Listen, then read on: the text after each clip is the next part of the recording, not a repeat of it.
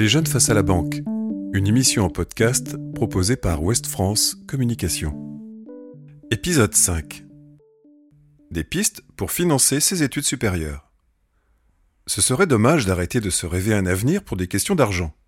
Aide au logement, bourse privée ou publique, études en alternance, sponsoring et prêts étudiants peuvent venir à la rescousse impossible d'être insensible à la question de la précarité étudiante qui touche près de 20% des étudiants.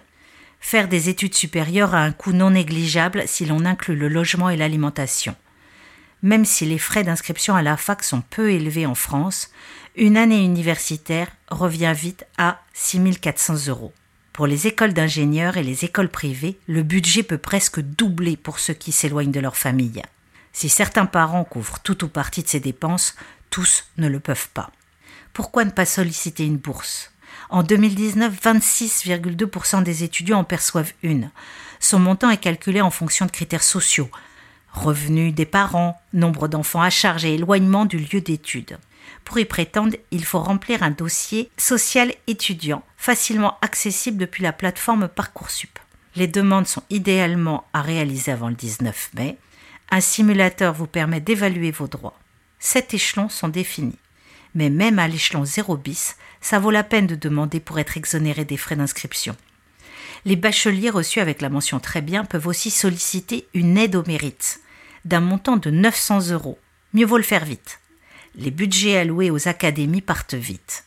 C'est la même chose pour la garantie proposée par l'État dans le cadre des prêts étudiants, indique Cédric Jaffry, responsable du marché jeune à la Banque Populaire Grand Ouest. L'établissement organise régulièrement des ateliers pour aider les jeunes et leurs parents à anticiper le financement des années d'études. L'occasion de découvrir les aides au logement parfois régionales, les soutiens privés ou publics pour les apprentis, et bien sûr le prêt étudiant. Contrairement à bien des idées reçues, les étudiants n'ont pas besoin de justifier de leurs dépenses. Ils peuvent donc l'utiliser pour l'achat d'un ordinateur ou des dépenses alimentaires. Or, mieux vaut avoir à rembourser un prêt étudiant qu'un prêt à la consommation classique. Travailler l'été ou en parallèle de ses études est évidemment une solution. 46% des étudiants le font. Mais c'est trop souvent au détriment de leurs études, sauf s'ils optent pour une formation en alternance. Dans ce cadre, l'employeur rémunère l'étudiant et finance ses frais de scolarité. C'est aussi l'occasion de se forger de l'expérience professionnelle. Quatre idées reçues sur les prêts étudiants. 1. C'est compliqué de les obtenir. C'est faux. Il suffit de pouvoir justifier de son statut étudiant et d'être un citoyen français ou européen de moins de 28 ans. Avoir un apport n'est pas nécessaire. Par contre, à défaut de justificatif de revenus, la caution d'un tiers est nécessaire, même si l'État peut dans certains cas faire office de caution. Il faut se renseigner. 2. Je m'endette ad vitam aeternam. Faux. La durée d'un prêt dépend de vous. Un an minimum, 10 au maximum, quel que soit le niveau des études envisagées. Une franchise en capital est prévue le temps des études, voire un à deux ans après. Échanger avec un conseiller bancaire permet d'adapter l'échéancier des remboursements pour que le prêt ne pèse pas. 3. Je vais devoir rembourser le double. Les taux d'intérêt n'ont jamais été aussi bas.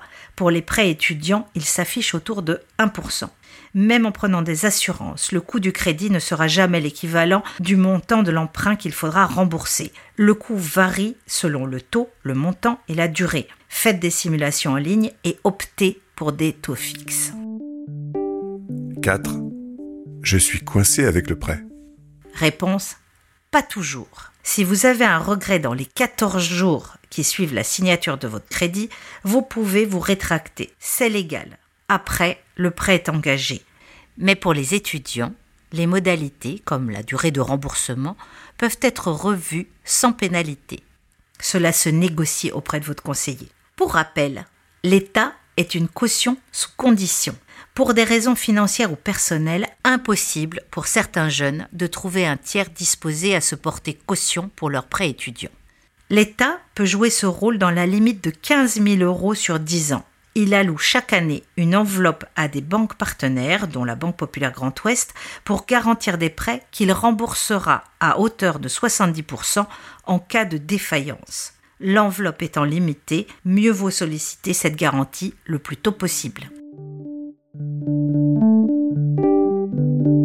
Ce podcast vous a été proposé par Ouest France Communication avec la Banque Populaire Grand Ouest.